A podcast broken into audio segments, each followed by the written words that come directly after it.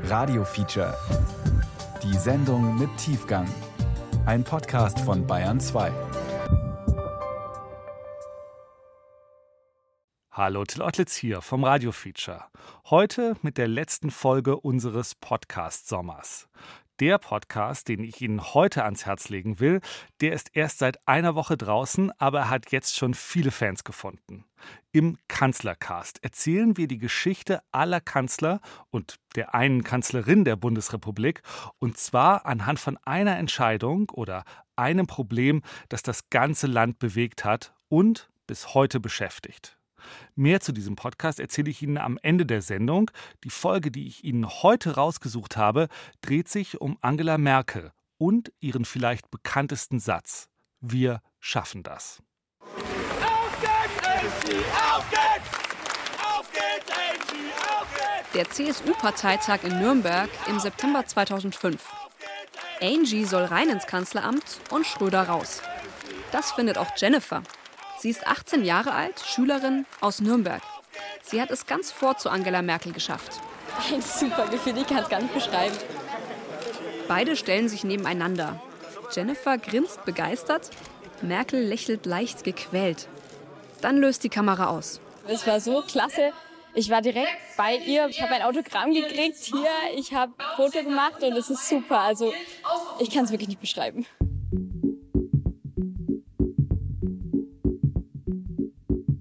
Fast auf den Tag genau zehn Jahre später, im September 2015, macht wieder jemand ein Selfie mit Merkel, aber diesmal ist es Ernas. Auch er ist 18 und er ist geflüchtet. Von Syrien nach Berlin. Eigentlich will Ernas nur kurz seine Unterkunft verlassen. Ich wollte in den Tagen einkaufen gehen, für das Frühstück und so. Aber das geht nicht. Überall stehen Leute und versperren ihm den Weg. Journalisten, Polizisten. Und dann kommt die schwarze Limousine mit der Frau, die Annas Leben verändern wird. Aber das weiß er da noch nicht. Anna sieht nur, wie eine Frau im türkisfarbenen Blazer aussteigt. Die Frauen mit dem Türkisi. Ich dachte mir, wer ist da? Ich habe keine Ahnung. Ich, ich habe gedacht, das ist eine bekannte Schauspielerin. Mit der will Annas natürlich ein Foto machen. Irgendwie schafft er es durch die Menge, direkt neben sie. Und dann habe ich versucht, sie umzuarmen, so auf die Schulter. Und dann sagte der Sicherheitsmann, nein, was tust du da? Und die hat mich so weit geschoben. Und dann meinte sie, lass ihm das Selfie machen. Annas drückt den Auslöser und Merkel streckt den Daumen hoch. Schau mal, sie zeigt sogar ihre Like. Ist schon ein Moment. Zwei Selfies mit Angela Merkel. Der Beginn von zwei völlig unterschiedlichen Geschichten. Für Erstwählerin Jennifer wird das Foto ohne große Folgen bleiben. Kaum einer weiß heute davon, nicht mal ihr Mann. Aus T-Shirt hat sie mir geschrieben, jetzt erinnere ich mich. Muss ich mal auskramen, das ist bestimmt irgendwo noch. Ich weiß gar nicht, wo das gelandet ist. Das Selfie zwischen Annas und der Kanzlerin wird Geschichte schreiben. Und es wird für beide Abgelichteten harte Konsequenzen haben. Das Selfie, mein Leben hat total beeinflusst, fast zerstört, ja. Aber ja, ich habe Glück gehabt, dank auch des Selfie, ehrlich gesagt, weil es ist mehr als ein Bild. Es ist für mich ein schönes Symbol gewesen von Freiheit, neues Leben. Ich mag die Frau.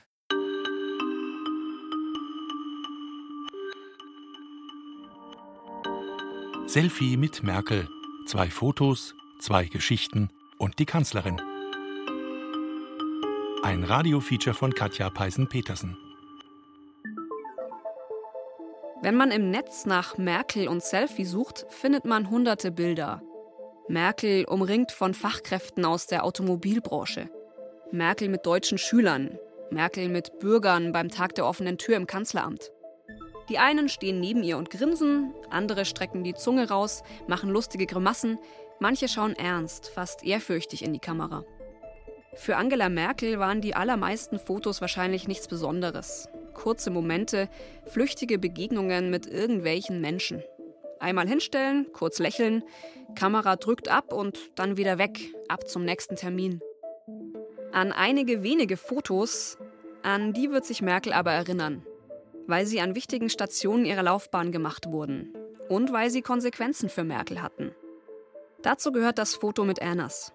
Es ist in der Flüchtlingskrise 2015 entstanden in der wahrscheinlich prägendsten Zeit von Merkels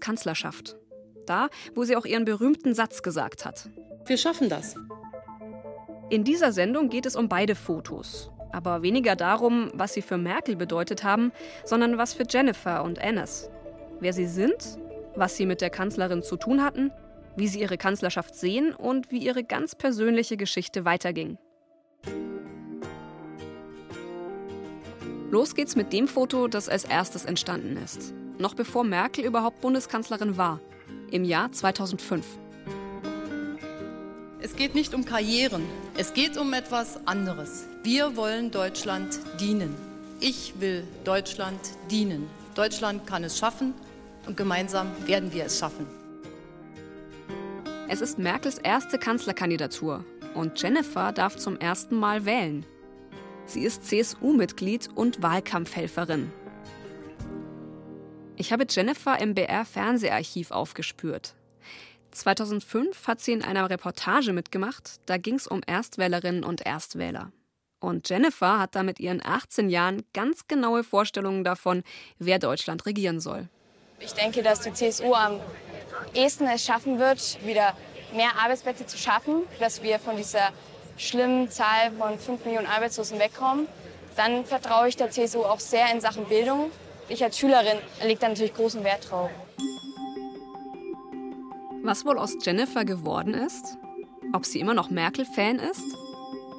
Ich würde sie gerne fragen, aber ich habe erst mal ein Problem.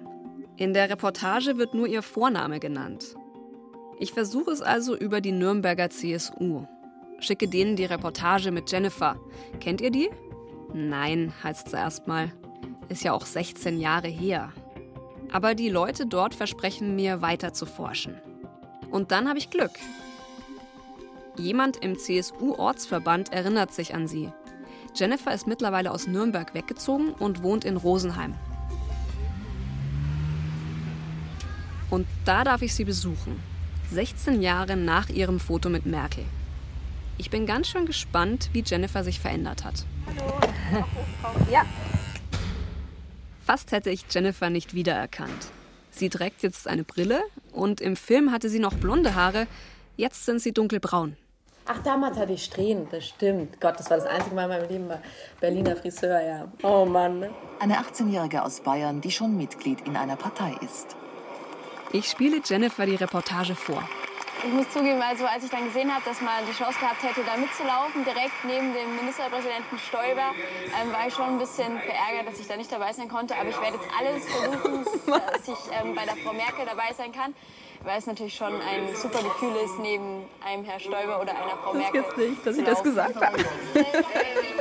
Schneller Wechsel auf Orange. Vorbereitungen auf. Wie geht's dir, wenn du das heute anschaust?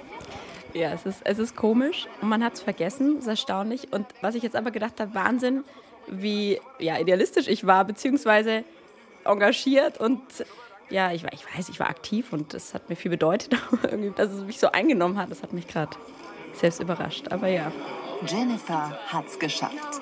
Unversehens findet sie sich auf der politischen Bühne wieder, wenn auch nur für ein paar Momente. Mit der Kanzlerkandidatin und dem bayerischen Ministerpräsidenten. Ein großer Augenblick für die junge Frau. CSU-Mitglied, aktiv, im Wahlkampf unterwegs, mit 18. Das ist tatsächlich ein bisschen ungewöhnlich. Jennifer erzählt mir, ihre Freunde waren damals alle eher links oder grün. Mich hat nie jemand jetzt direkt blöd angemacht oder so. Was die Leute gedacht haben, das weiß ich natürlich nicht.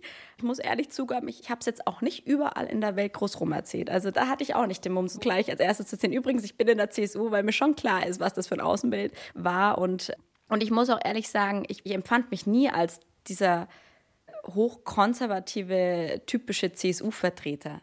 Ihre Familie hat Jennifer mit dieser Einstellung nicht wirklich auf ihrer Seite. Mein Papa, also die väterliche Seite, die waren früher immer, immer ja, sozialdemokratische Anhänger und dass das dann die Tochter bei der CDU sein könnte, das war unvorstellbar. Also es war tolerant und, und mein Vater hat eher Witze gemacht. Mit den Sozialdemokraten kann Jennifer damals nichts anfangen und erst recht nicht mit ihrem Spitzenkandidaten. Schröder, ich empfand ihn schon damals als impulsiv, auch machoartig. Ich hatte oft das Gefühl, was er sagte, hatte keinen Halt, also wie so ein Dampfplauderer manchmal. Und das hat mich aufgeregt damals. Und Angela Merkel, sie war für mich eine ganz andere Persönlichkeit. Mein Prinzip ist nicht Basta, sondern mein Prinzip ist Nachdenken, beraten und dann entscheiden. Schweigen kann auch Stärke in der Politik sein. Ich wusste damals auch noch nicht so ganz, was ich von ihr halten soll. Aber sie war ja schon so ein Ruhepol im Vergleich zum Schröder, war nicht so nach außen gelagert, musste nicht so äh, sich nach außen präsentieren. Und ja, das fand ich schon auch ganz spannend, diesen Kontrast zu sehen. Merkels Politik ist die einer Wissenschaftlerin. Sie ist kühl, sie ist emotionslos, sie analysiert. Das Bad in der Menge ist ihr unangenehm. Jennifer merkt das bei ihrem Treffen mit Merkel und man sieht es auch in der Reportage. Merkel wartet da neben der Bühne auf ihren Auftritt. Sie will einfach nur ihre Message rüberbringen. Aber vorher muss sie halt noch dieses Foto mit Jennifer machen und ihr T-Shirt signieren. Ich muss sofort aufhören, wenn der Herr Beckstein aufhört ja. zu sprechen. Aber ganz kurz noch mit mir in eine Kamera schauen. Merkel lächelt dann auch nur fürs Foto. Danach sind die Mundwinkel sofort wieder unten wie man es auch im Film merkt. Ich habe auch schon gemerkt, dass die jetzt wenig amused waren, aber gut. Ja, aber es war natürlich für mich damals gigantisch. Ich meine, ich war politisch engagiert und interessiert und dann stand ich da plötzlich und dachte mir, oh.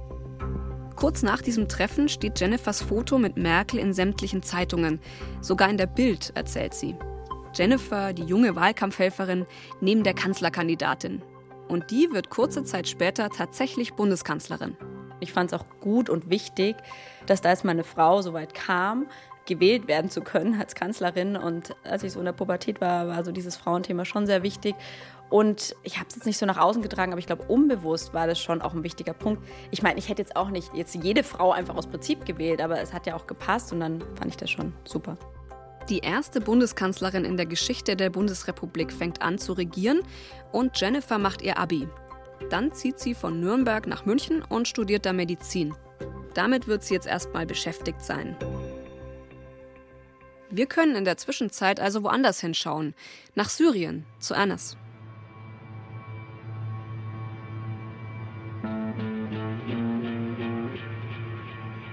Es ist das Jahr 2011. Anas ist 14. Er wohnt mit seinen Eltern und seinen vier Geschwistern in der Stadt Daria. Sein Vater repariert Generatoren, seine Mutter ist Hausfrau. Anas geht zur Schule. Anfangs demonstrieren die Leute friedlich gegen Assad. Sie strecken dem Militär Blumen entgegen, sagen, hey, wir haben nichts gegen euch, nur gegen den Diktator. Und dann hat es angefangen, Schlimmes zu werden. Da äh, Menschen landen da im Gefängnis, die ihre Stimmung da auf die Straße geäußert haben. Und ja, so geht los. Und dann es wird immer schlimmer, immer schlimmer. Fünf Jahre später ist Daria zerstört. Assads Truppen haben die Stadt abgeriegelt und ihre Bewohner ausgehungert.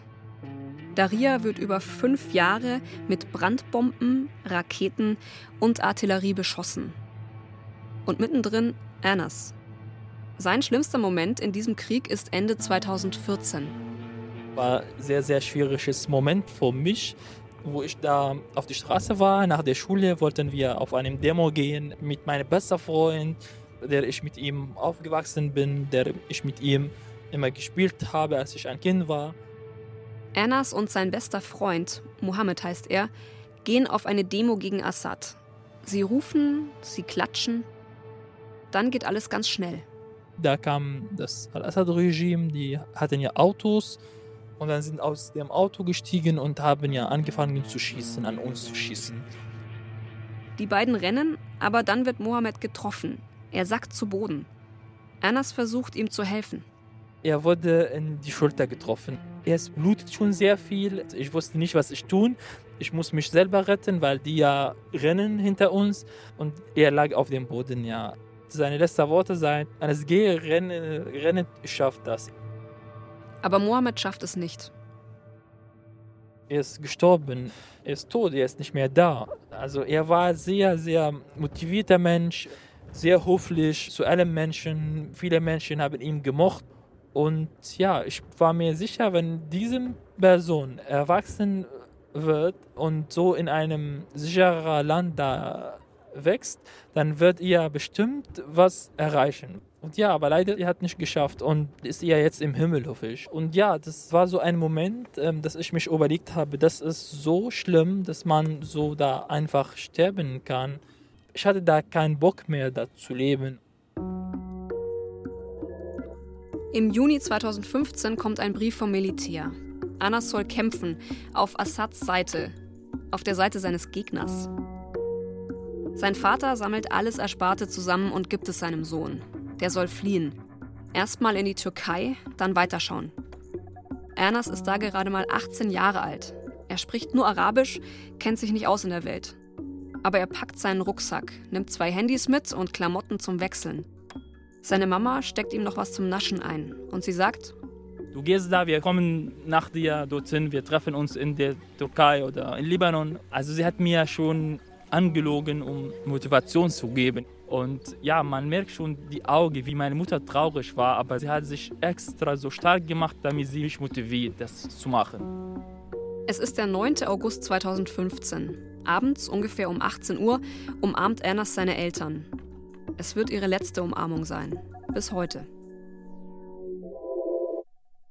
Ernas ist einer von Millionen auf der Flucht. Angela Merkel sieht schon seit Jahren, wie die Menschen fliehen. Aus Syrien, aus dem Irak, aus Eritrea, Afghanistan, aus ganz Nordafrika. Aber eine Flüchtlingsunterkunft hat sie in den zehn Jahren ihrer Amtszeit nicht besucht und wird deshalb immer öfter kritisiert. Werden Sie ein Flüchtlingsheim hierzulande besuchen? Ich werde sicherlich auch ein Flüchtlingsheim einmal besuchen. Merkel wartet in der Flüchtlingskrise lange ab so wie sie es immer schon gemacht hat. Sie analysiert nach innen und schweigt nach außen. Aber dann kommt Riem. Es ist der 15. Juli 2015, sechs Wochen vor Merkels Wir schaffen das. Ja, hallo, ich heiße Sie erstmal herzlich willkommen. Ich bin Riem. Ich bin seit vier Jahren hier in der Schule, neu dazugekommen. Ich bin hauptsächlich Palästinenserin, komme aus dem Libanon. Merkel trifft Riem Savil in einer Fernsehfragerunde an ihrer Schule in Rostock. Riem geht zwar in Deutschland zur Schule, aber sie ist nur befristet geduldet. Deshalb will sie bei der Fragerunde mit Merkel wissen, ob sie hier eine Perspektive hat. Die beiden diskutieren und dann sagt Merkel, wenn wir jetzt sagen, ihr könnt alle kommen und ihr könnt alle aus Afrika kommen und ihr könnt alle kommen, das, das können wir nicht, auch nicht schaffen. Ja, richtig gehört. Hier sagt Merkel noch, wir schaffen das nicht. Es sind klare Worte, es sind harte Worte, es sind ehrliche Worte, die Merkel da wählt. Und es ist definitiv keine Einladung an alle, die gerade auf der Flucht sind. Nur sechs Wochen später wird Merkel genau das Gegenteil sagen. In der Fragerunde fängt Riem an zu weinen und Merkel streichelt sie, ziemlich unbeholfen und ein bisschen zum Fremdschämen. Oh, komm. Du hast das doch prima gemacht. Ich glaube nicht, Frau Bundeskanzlerin, dass es da ums Prima-Machen geht, sondern dass es natürlich eine sehr belastende Situation Weiß ist. Weiß ich, dass es eine belastende Situation ist. Und deshalb möchte ich Sie trotzdem einmal streicheln, weil du ganz toll dargestellt hast für viele, viele andere, in, welcher, in welche Situation man kommen kann. Die Kanzlerin kassiert einen Shitstorm im Netz und die Zeitungen ziehen nach. Merkel sei steinhart, gefühlskalt, unmenschlich. Ernas weiß damals nichts von Merkels harter Haltung. Mitte August 2015 hat er es gerade aus Syrien rausgeschafft in die Türkei. Und da steht er jetzt und blickt aufs Meer. Er will darüber, nach Europa, nach München. Da kennt er nämlich einen Syrer und der hat ihm gesagt, das Leben dort ist gut. Ich will nicht anders als in Deutschland, weil er so viel schöne Sachen mir da erzählt hat. Er meint Uni, dann du kriegst hier Arbeit, wenn du da später die Sprache beherrschst. Und er hat mich sehr gut motiviert und er meint, ich werde dich abholen von das Bahnhof. Und ich sagte, ja perfekt, dann machen wir das. Ernas will die Balkanroute nehmen, wie so viele andere. Von der Türkei nach Griechenland, dann weiter nach Mazedonien, Ungarn, Österreich und nach München. Zu diesem Zeitpunkt weiß Ernas noch nicht, dass dieser Weg ein zweites Trauma für ihn wird. Die Erlebnisse auf der Flucht werden ihn auch Jahre später heimsuchen. Oft abends, wenn er ins Bett geht. Die Bilder von den Wellen. Die Bilder von den Menschen. Die Schreie. Die Stille. Wirklich war schlimm, wie schwierig ist das, so mit 18 Jahre alt, dass man nichts zum Essen hat, nichts zum Trinken dann hat. Man hat ja nur Hoffnung. Ennas bezahlt einen Schlepper und kauft sich eine Schwimmweste. Ich hatte dann extra gute Weste gekauft. Ich sagte, falls das Boot sinkt, dann bin ich sicher. Habe ich mich gut vorbereitet. Jeder darf nur einen Rucksack mitnehmen. Ich habe natürlich mein Handy in einem großen Luftballon da, mein Handy und meine Reisepass da gestellt, damit, falls ich schwimmen musste, dann alles schon bereit. Und dann ja, sind wir im Strand da gelandet, muss man da wirklich sehr, sehr leise bleiben. Und dann, wenn wir laufen, mussten wir schon auf unsere Knie zwischen die Pflanzen uns verstecken, damit keiner uns sieht. Und dann die türkischen Schlepper haben uns gesagt, versteckt euch zwischen die Bäume, wir bereiten das Boot vor. Ich habe das gesehen, die hatten das Luft rein, das Boot fertig gemacht und das Motor da installiert.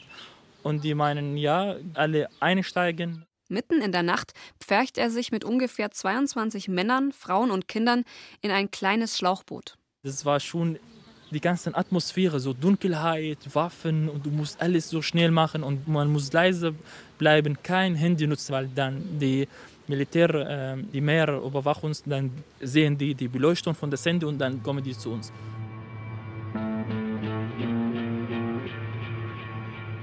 Ein junger Syrer soll das Boot steuern, aber er hat keine Ahnung wie. Der Schlepper gibt ihm eine kurze Einweisung und drückt ihm ein Messer in die Hand. Damit soll er das Boot aufschlitzen, sobald sie an der griechischen Küste sind, um nicht aufzufallen. Dann geht's los. Ernas gerät in einen Streit mit ein paar Frauen. Ich sagte, du trägst jetzt so viele langen Mantel und mit Kopftuch. Stell dir vor, dass du schwimmen musst. Dann die Klamotten helfen dir nicht. Du musst das ausziehen oder wechseln. Und eine Frau wollte mich schlagen sogar wirklich, weil sie sagt, du bist respektlos, ich bin Muslime, ich, das geht nicht und so weiter. Ich sagte, oh mein Gott. Die Frauen behalten ihre dicken Sachen an. Erst sieht alles gut aus. Die Wellen sind klein, das Boot fährt. Irgendwann ist die griechische Küste in Sicht. Das Meer war ruhig, keine Wellen und ich dachte, wir schaffen das auf jeden Fall. Der Steuermann zieht das Messer und schlitzt das Schlauchboot auf. Aber er ist zu früh dran. Das Ufer ist noch zu weit weg, 200 Meter. Jetzt müssen alle schwimmen. Hier sind die Wellen viel höher. Natürlich habe ich dann meine Sachen nicht mehr gehabt, also alles musste ich weg und ich hatte nur die Westen. Die Westen haben auch nicht geholfen, weil da die Wellen waren.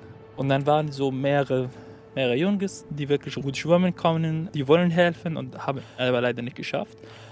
Und dann haben die einfach Menschen da gelassen und dann weiter geschwommen bis zum Strand. Ja, es war ein schlimmes Moment. Ich hoffe, dass die gerettet werden, aber ich denke ich nicht, weil die Kinder ja, also wer kann die helfen, wenn das Boot dann unter die Wasser ist? Und da war am Nacht überall dunkel und auf einmal alles still geblieben. Am Ende, sagt Ernas, habe es nur die Hälfte der Menschen aus dem Boot ans Ufer geschafft. Das Ergebnis ist sehr hart gewesen vor allem. Also die Leute wollen ja ein neues Leben anfangen, die sind raus aus dem Krieg und wenn man in so eine schlimme Situation dann stirbt, ertrinkt zu werden, dann ist noch schlimmer, finde ich, als Krieg, weil ist man kleiner Schritt, um neues Leben zu beginnen. Also man kann das ja vor den Augen, sein Ziel dann sehen und zack, auf einmal ist vorbei. Und was passiert in Deutschland im August 2015? Immer mehr Flüchtende kommen ins Land, über die Balkanroute, über Ungarn. Und das finden nicht alle gut. Es ist der 21. August 2015, zehn Tage vor Merkels Wir schaffen das. Wir sind in Sachsen, Heidenau eine Kleinstadt. Vor einem Flüchtlingsheim fliegen Bierflaschen, Steine, Böller. Mehr als 100 Asylgegner grölen gegen die Geflüchteten, mehrere Nächte lang. Jetzt muss Merkel reagieren. Sie besucht zum ersten Mal überhaupt ein Flüchtlingsheim. In Heidenau wird Merkel aufs Übelste angegangen, von Deutschen. Volksverräterin! Du blöde Schlampe! Zeig dein hässliches Gesicht! Auch Jennifer sieht die Bilder im August 2015, zu Hause in München. Ja, Wahnsinn, schrecklich. Wie aufgeheizt die Stimmung war und auch gegenüber einer Kanzlerin. Es ist der blanke Hass gegen Merkel. Nur um es nochmal klarzustellen, das ist noch vor Merkels Wir schaffen das. Ja, steig ruhig ein in deine hässliche Kutsche! Jetzt fährt sie weg, das elende Mistvieh! Heidenau ist einer der Wendepunkte in Merkels Flüchtlingspolitik. Und wahrscheinlich ihr persönlichster. In Heidenau kriegt sie den Hass direkt mit. Nicht aus den Medien, nicht abgeschottet im Dienstwagen. Er prasselt auf sie ein, schlägt ihr ungefiltert entgegen. Und Merkel ist sichtbar entsetzt. Von den Anfeindungen gegen sie und vom Fremdenhass in ihrem Land. Nach Heidenau wirkt sie entschlossen. Es gibt keine Toleranz gegenüber denen, die die Würde anderer Menschen in Frage stellen. Jetzt fallen die berühmten Worte von Angela Merkel am letzten Tag im August auf der Bundespressekonferenz in Berlin. Wir haben so vieles geschafft, wir schaffen das. Und dann handelt Merkel auch so. Sie trifft die Entscheidung, die ihr politisches Vermächtnis wird. Am 4. September 2015, es ist ein Freitagabend, ist die Situation in Ungarn nicht mehr unter Kontrolle. Sie behandeln uns wie Tiere. Sie geben uns nur ein Stück Brot und etwas Wasser. Wir haben keinen Platz zum Schlafen. Wir schlafen auf dem Boden.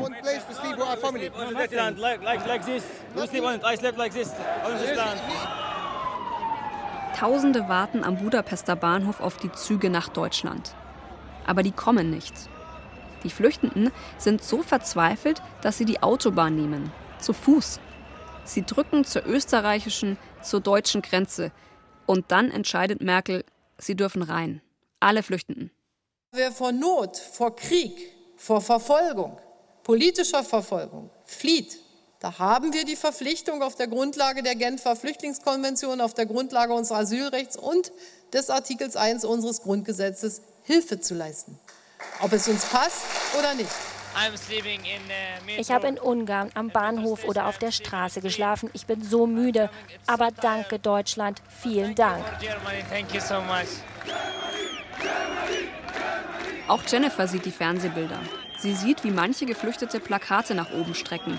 Mit Merkels Gesicht drauf. Sie wirkt ja oft so unnahbar und distanziert und emotionslos. Und dass sie dann in so einem Punkt so anders handelt, auch gegen die Grundsätze ihrer Partei teilweise handelt, das hätte ich nicht gedacht. Und das fand ich aber auch sehr positiv. Ganz ehrlich, was hätte die Kanzlerin denn sonst machen sollen? Die Menschen an der Grenze abweisen lassen mit Polizeigewalt? Wasserwerfer und Tränengas einsetzen gegen geflüchtete Familien mit Kindern? Merkel hat sich in dieser Ausnahmesituation für das einzig Anständige entschieden. Für Hilfe in einer humanitären Katastrophe. Viele Deutsche schließen sich jetzt an, setzen Zeichen gegen Fremdenhass. Es ist der Beginn der Willkommenskultur. Refugees welcome. Und Jennifer ist dabei. Das menschliche Leid ist mir auch sehr nahe gegangen. Es sind Menschen und die sollen sich auch willkommen fühlen. Ich wollte nicht andere gewinnen lassen, die dann mit irgendwelchen Parolen gegen sie hetzen. Und so macht sich Jennifer auf zum Münchner Hauptbahnhof. Am Wochenende nach der historischen Grenzöffnung. 20.000 Geflüchtete kommen hier an und tausende Münchner begrüßen sie. Ich habe ein Plakat dabei gehabt, da stand herzlich willkommen und geklatscht habe ich. Ich fand das ein schönes Gefühl und irgendwie ja auch überwältigend, das weiß ich auch noch am Bahnhof. Aber da waren alle Gefühle dabei, auch, auch eine Unsicherheit, auch, auch Angst natürlich vor Rechtsgerichteten, die da sich ja auch einmischen könnten. Ich war schwanger da. Es war dann am Schluss alles sicher und da war auch nicht, nichts Negatives, aber es waren viele Gefühle dabei. Die Gefühle brechen auch aus Merkel raus, so sagen es Vertraute. Der Kanzlerin, so heißt es, stehen bei den Bildern aus München Tränen in den Augen. Vielleicht beklatscht und begrüßt Jennifer an diesem Tag am Münchner Hauptbahnhof auch Annas. Denn der kommt irgendwann in dieser Zeit auch in Deutschland an. Nach Wochen auf der Balkanroute, erst Griechenland, dann Mazedonien, dann zu Fuß durch die Berge, tagelang. Annas denkt, er muss sterben im Gebirge, Wegen der Hitze, weil er so Durst hat und weil ihm alles wehtut. Vom langen Laufen und von den Schlägen, die er einstecken muss, an der Grenze zu Ungarn. Richtig schlimm. Die Polizisten haben uns ja geschlagen. Sie werfen auf unsere Gesichter ja Tränengas und werden sehr hart reagiert auf uns. Wirklich mehr Leute waren sogar verletzt. Sie haben Gummigeschosse benutzt. Aber irgendwie schafft er es. Von Mazedonien nach Ungarn und dann nach Wien. Da steigt Ernas in einen Zug und fährt nach München. Steige ich aus dem Zug, es gab schon sehr, sehr viele Menschen. Ich dachte am Anfang, das ist ein Demo. Leute haben uns ja mit Lächeln da herzlich willkommen, waren total freundlich.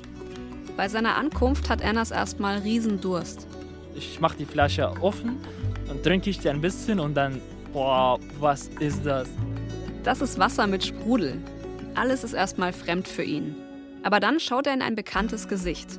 Sein syrischer Bekannter steht da, am Bahnhof, und wartet auf ihn, wie abgemacht. Zwei Wochen lang wird Ernas bei ihm in München wohnen. Ich war total müde. Ich wollte nicht raus aus der Wohnung. Ich war so müde, dass ich den nächsten Tag vielleicht so 18 Stunden nacheinander geschlafen habe. Und ja, ich hatte dann meine Haare rasiert bei Frisur und mich schick gemacht.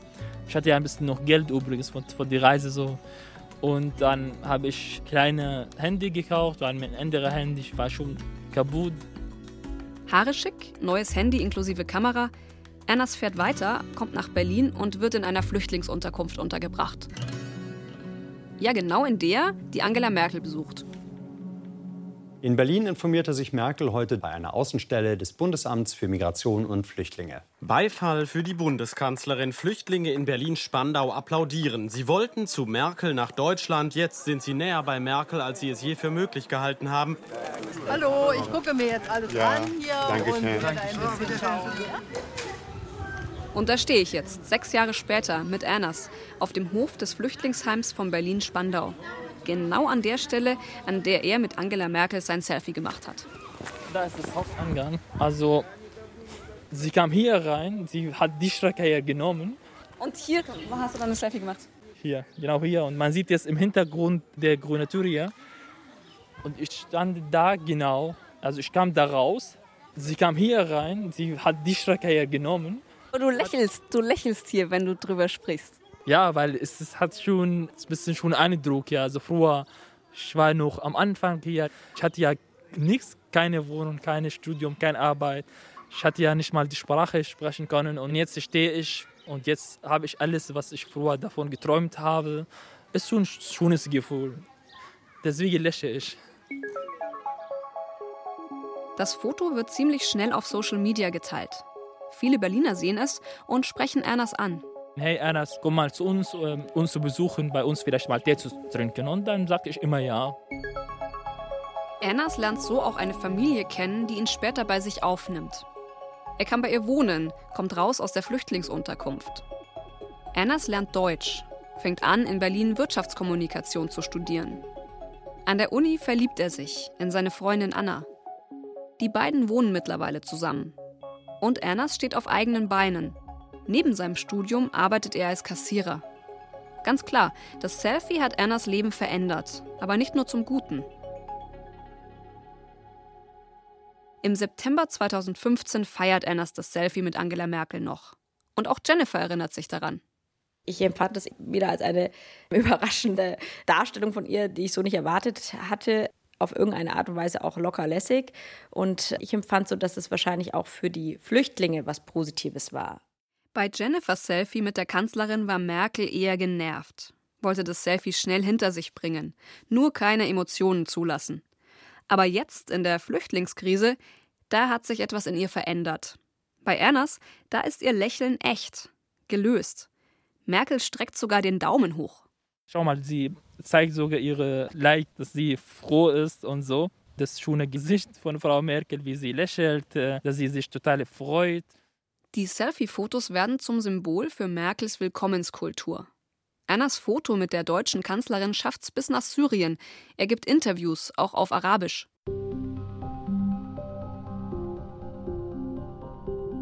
Zu Hause in Deutschland fliegt der Kanzlerin das Selfie um die Ohren.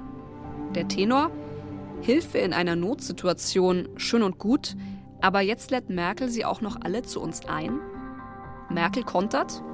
Wenn wir jetzt anfangen, uns noch entschuldigen zu müssen dafür, dass wir in Notsituationen ein freundliches Gesicht äh, zeigen, dann ist das nicht mein Land. Jennifer findet die ganze Diskussion um die Selfies und die Wirkung auf die Flüchtlinge übertrieben. Schon damals. Dieses Einladen, also ein Mensch kommt ja nicht nach Deutschland, weil er eingeladen wird. Keiner verlässt seine Heimat freiwillig, da ist man verwurzelt, da hat man Familie, da hat man Tradition, das macht man wirklich nur, wenn man getrieben wird. Aber ausgerechnet Annas sieht das anders. Also das Selfie hat ja eine Wirkung auf der arabischen Welt, weil viele nehmen ja das Bild als Vorbild, weil ja Frau Merkel schon mit dem Lächeln, mit den schicken Klamotten mit mir das Selfie macht. Man denkt schon, da muss ich hin auch. Da wohnt ja der Anas jetzt in Sicherheit, hier ist Frau Merkel, macht mit ihm ein Foto. Es hat schon Einfluss. Die Selfies werden Merkel noch Jahre später angekreidet. So nach dem Motto, sie hätte da unüberlegt gehandelt, hätte sich zu sehr von ihren Emotionen leiten lassen. Schon verrückt, oder? Jahrelang wurde Merkel für ihr unterkühltes Wesen angegangen. Dann geht sie endlich aus sich raus und dann ist es auch wieder falsch. Wie auch immer, kurz nach dem Selfie mit Ernas kippt die Stimmung in der Bevölkerung. Thomas de Maizière, damals Innenminister, analysiert die Situation ganz treffend.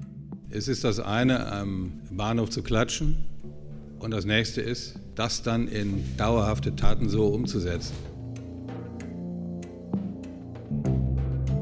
Die Geflüchteten kommen immer mehr im Alltag an. Sie müssen integriert werden, aber zuerst mal irgendwo wohnen. Ganz viele Freiwillige helfen mit. Sie richten Turnhallen als Notunterkünfte her. Es gibt Leute, die für die Geflüchteten kochen und die sie medizinisch versorgen. Andere geben Deutschkurse, helfen bei Behördengängen, übersetzen. Aber je mehr Menschen kommen, desto schwieriger wird das Ganze. Die Kommunen, die Landräte, sie sind überfordert und ratlos. Die Zahlen steigen extrem. Wir hatten die letzten 24 Stunden in Ehring, man ist ein Ort mit 700 Einwohnern dort kennen, über 1000 Flüchtlinge. Wir sind an den Grenzen angelangt. Auch bei vielen der freiwilligen Helfer lassen die Kräfte nach.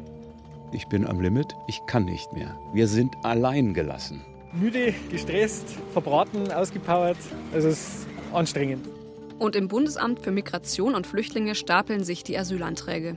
Man vergisst, wir haben es mit einer Million Flüchtlingen zu tun. Das ist eine Zahl, die kann man nicht so mit links stemmen. Die Geflüchteten müssen lange auf die Bearbeitung ihrer Asylanträge warten. Und diese Warterei, die zermürbt. Vor allem, wenn man in irgendwelchen Flüchtlingsunterkünften festsitzt. Ich war ja in andere neue Flüchtlingsheim und da war richtig schlimm, furchtbar da.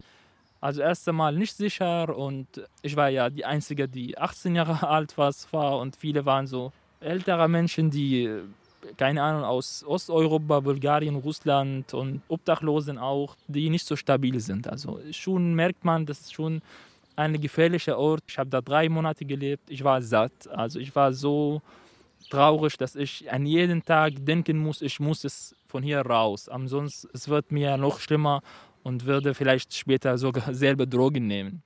Angela Merkel muss sich jetzt immer mehr Kritik anhören. Und zwar vor allem aus den eigenen Reihen. Hier zum Beispiel von CSU-Chef Horst Seehofer. Das Problem besteht ja darin, dass äh, eine Regel außer Kraft gesetzt wurde, aber kein Plan da ist, wie man diese Dinge jetzt bewältigen soll. Es war ein Fehler. Beim CSU-Parteitag im November 2015 kanzelt Seehofer die Kanzlerin so richtig ab und demütigt sie auf offener Bühne. 13 Minuten lang. Sehr verehrte Frau Bundeskanzlerin, liebe Angela, ich danke dir für dein Kommen, für deine Rede. Seehofer hat das Rednerpult belegt. Merkel steht neben ihm auf der ausgeleuchteten Bühne. Und Seehofer doziert. Jetzt will ich dir einfach unsere Überzeugung, meine ganz persönliche Überzeugung noch einmal sagen, nicht um jetzt eine kontroverse Debatte auszulösen, aber damit die Standpunkte auch klar sind. Seehofer ist 1,90 Meter groß, Merkel 20 Zentimeter kleiner. Er überragt sie. In Sachen Flüchtlinge fordert er eine Obergrenze. Du weißt, dass wir hartnäckig für dieses Ziel arbeiten. Und äh, deshalb kann ich dir nur sagen, wir sehen uns zu diesem Thema wieder. Merkels Blick ist versteinert. Irgendwann gibt sie sogar ihre Raute auf und verschränkt die Arme vor dem Körper.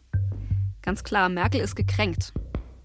CSU-Mitglied Jennifer kriegt das auch alles mit. Und sie entscheidet sich zu einem großen Schritt. Ich bin ausgetreten. Ausgetreten aus der CSU. Auch wegen Horst Seehofer. In der Situation auch äh, mit dem Horst Seehofer, das ging für mich auch nicht mehr klar. Also da wollte ich auch nicht mehr Teil von sein. Ich fand es damals schon auch heftig, weil ja, weil man da schon die Unterschiede sah, auch in den Werten. Jennifer war nie besonders konservativ. Sie war in der CSU, weil es ihr um die Wirtschaft ging, um Arbeitsplätze, um eine gute Bildungspolitik. Mit 18. Aber jetzt hat sich etwas für sie verändert. Sie hat sich verändert. Aspekte von der CSU konnte ich schon vorher nicht mit mir vereinbaren, aber die habe ich halt dann praktisch toleriert, weil mich andere Sachen mehr überzeugt haben. Ich hatte nicht mehr viel Kontakt zu Parteileuten, aber da wäre ich einigen begegnet, die die Politik Angela Merkels überhaupt nicht verstanden hätten. Da wären vielleicht auch üble Äußerungen gekommen und das, das wollte ich gar nicht hören. Merkels Flüchtlingspolitik spaltet nicht nur die Parteien, sie spaltet ganz Deutschland. Auch Jennifers Familie. Familiär, da glaube ich, da war ich eher von manchen so ja enttäuscht. Klar, ältere Generation, die konnte ich da nicht so überzeugen von der Menschlichkeit, sondern die waren da eher so eben besorgt und wie soll das werden mit ihrer anderen Kultur und dann sind sie alle kriminell am besten noch Vergewaltiger und so weiter. Wie ein Brandbeschleuniger bei der Spaltung der Gesellschaft wirkt die Silvesternacht von Köln. 661 Frauen melden der Polizei, Opfer einer Sexualstraftat geworden zu sein. Sie werden bedrängt, teilweise sogar vergewaltigt. Die Täter sind hauptsächlich junge Männer aus Nordafrika. Alle haben dich angeschaut wie freiwillig. Teilweise kamen Hände, die uns äh, angefasst haben. Unbeschreiblich. Also ich habe noch nie in meinem Leben so eine Angst gehabt. Ne? Also es war schon sehr, sehr, sehr schlimm. Klar kommt da vielleicht so bei jedem von uns kurz vielleicht mal der Gedanke, verdammt, ja. Und, und wir wissen auch, dass natürlich ein Teil von den Flüchtlingen, die zu uns kamen, ist kriminell ausgerichtet. Aber es ist halt ein kleiner Teil und damit muss man als Gesellschaft leider leben. Immer mehr besorgte Bürger zieht es in diesen Zeiten zur Alternative für Deutschland. Die AfD war im Sommer eigentlich schon am Boden, unter 5 Prozent. Jetzt hetzt sie wieder. Pegida natürlich auch. Ich bin nicht fremdenfeindlich, sondern ich bin muslimfeindlich. Die ganze Welt schaut weg und wir nehmen alle auf, weil wir so blöd sind.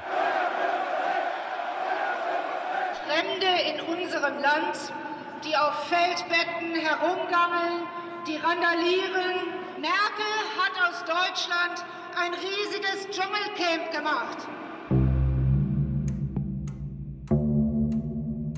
Auch Ernest ist in dieser Zeit mit Hass konfrontiert war ich bei meinem Hausarzt, da saß ich und jemand hat so angefangen, Schmarotze, also so harte Worte für mich gesetzt und ich sagte ihm, ich bin hier gar nicht Schmarotze, ich arbeite und ganz normal hier, genau wie du. In dem Moment muss man schon ein bisschen Geduld haben. Wenn man das schlimmer macht, dann führt das zu Schlägerei am Ende vielleicht. Ich will damit nichts zu tun zu haben, weil ich ja hier in Deutschland mein Leben aufbauen will. Ähm, solche Momente will ich überhaupt nicht. Warum können einfach die Leute das nicht akzeptieren, dass wir hier sind und unsere Leben dann normal treiben wollen? Wieso nicht? Bei Hetze gegen Geflüchtete bleibt es aber nicht. Es kommt auch immer wieder zu Gewalt gegen Flüchtlingsunterkünfte, vor allem im Osten. Merkel ist wahrscheinlich relativ schnell klar, dass es so nicht weitergehen kann. Sie macht, was sie auch sonst immer macht, sie versucht mit allen zu reden, in Europa zu vermitteln. Ein Durchbruch zu einer europäischen Lösung der Flüchtlingskrise sollte es werden. So wollte es Angela Merkel. Und jetzt vertagt. Wieder Vorlage im März. Aber sie schafft es nicht, dass die Geflüchteten gleichmäßig auf ganz Europa verteilt werden. Und so kommt er also im März 2016. Die einen sagen der Befreiungsschlag, die anderen der Pakt mit dem Teufel. Es ist der Flüchtlingsdeal mit dem türkischen Präsidenten Erdogan unterzeichnet von allen EU-Staaten. Die Türkei verpflichtet sich, die Flüchtlinge von Europa fernzuhalten und kriegt dafür mehrere Milliarden Euro. Es ist das Ende von Merkels Willkommenskultur.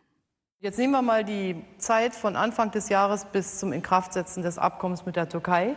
Da sind über 350 Menschen umgekommen. Seit dieses Abkommen in Kraft ist, sind sieben Menschen umgekommen. Allein schon die Menschenleben zu retten, lohnt eine solche Abmachung mit der Türkei. Aber es wird nicht ruhiger werden in Deutschland, in Europa. Im Gegenteil. Guten Abend, meine Damen und Herren. Ich begrüße Sie zur Tagesschau. Die belgische Hauptstadt Brüssel ist Ziel eines Terrorangriffs geworden. Bei mehreren Anschlägen wurden heute Vormittag mehr als 30 Menschen getötet und etwa 230 verletzt. Die Anschläge von Brüssel. Sie werden auch Annas Leben verändern. Jetzt fliegt ihm das Selfie mit der Kanzlerin um die Ohren. Wie blitzt dann, mein Handy klingt so schnell, jeder ruft mich an. wollte wissen, bist du der Terrorist, der Menschen umgebracht hat? Ich sagte, hey, halt mal, stopp, stopp, stopp.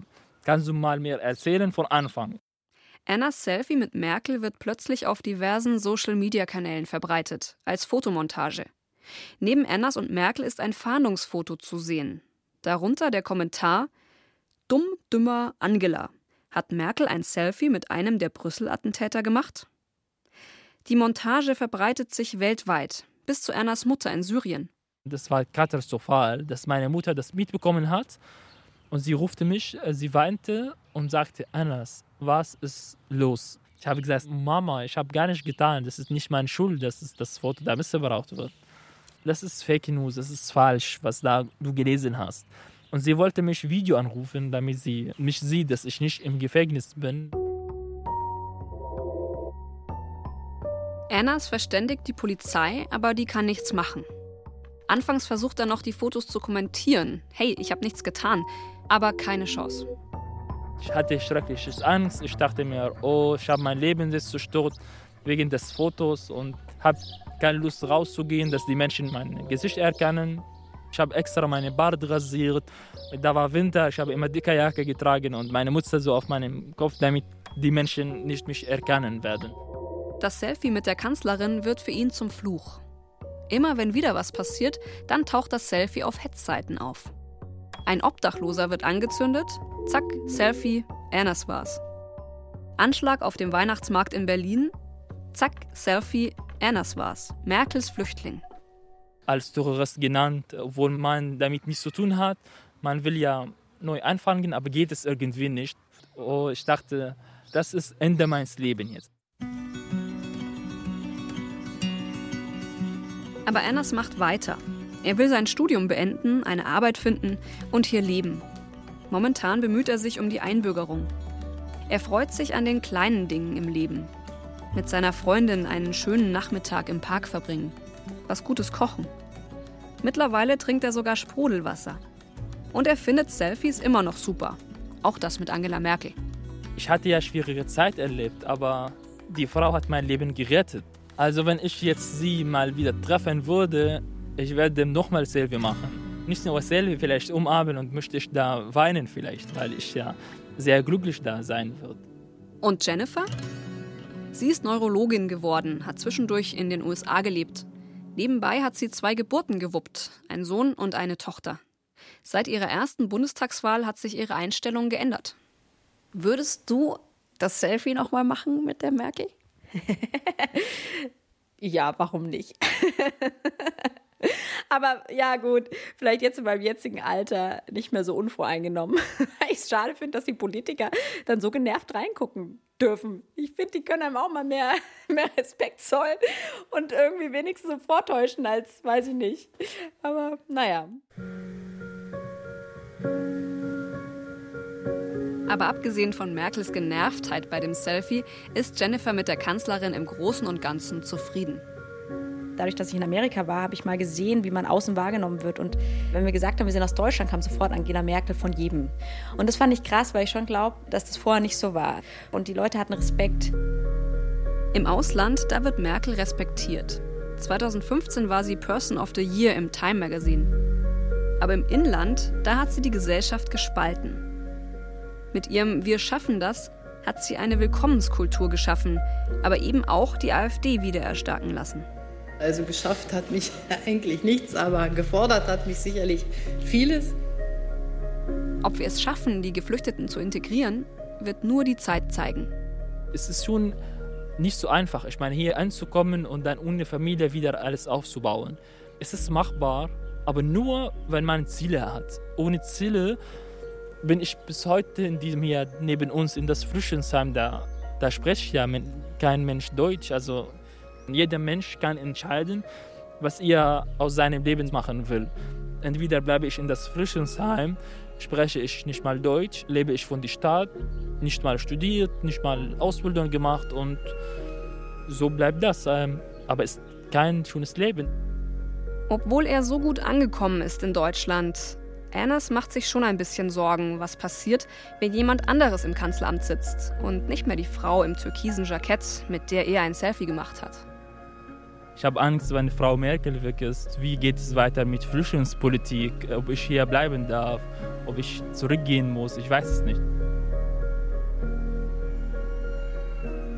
Vielleicht heißt es irgendwann in den Geschichtsbüchern, es gab mal ein kurzes, ein sehr kurzes Zeitfenster im Herbst 2015, da hat die Menschlichkeit gesiegt. Da hat die deutsche Kanzlerin Angela Merkel Hunderttausenden Geflüchteten Hoffnung gegeben. Annas war einer von ihnen. Und Jennifer hat ihn willkommen geheißen.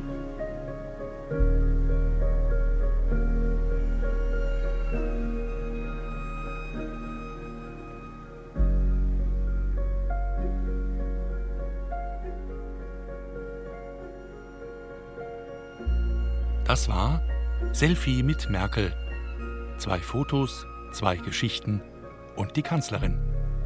Ein Radiofeature von Katja Peisen-Petersen. Ton und Technik Susanne Harasim. Regie Rainer Schaller. Redaktion Till Ottlitz. Eine Produktion des Bayerischen Rundfunks 2021.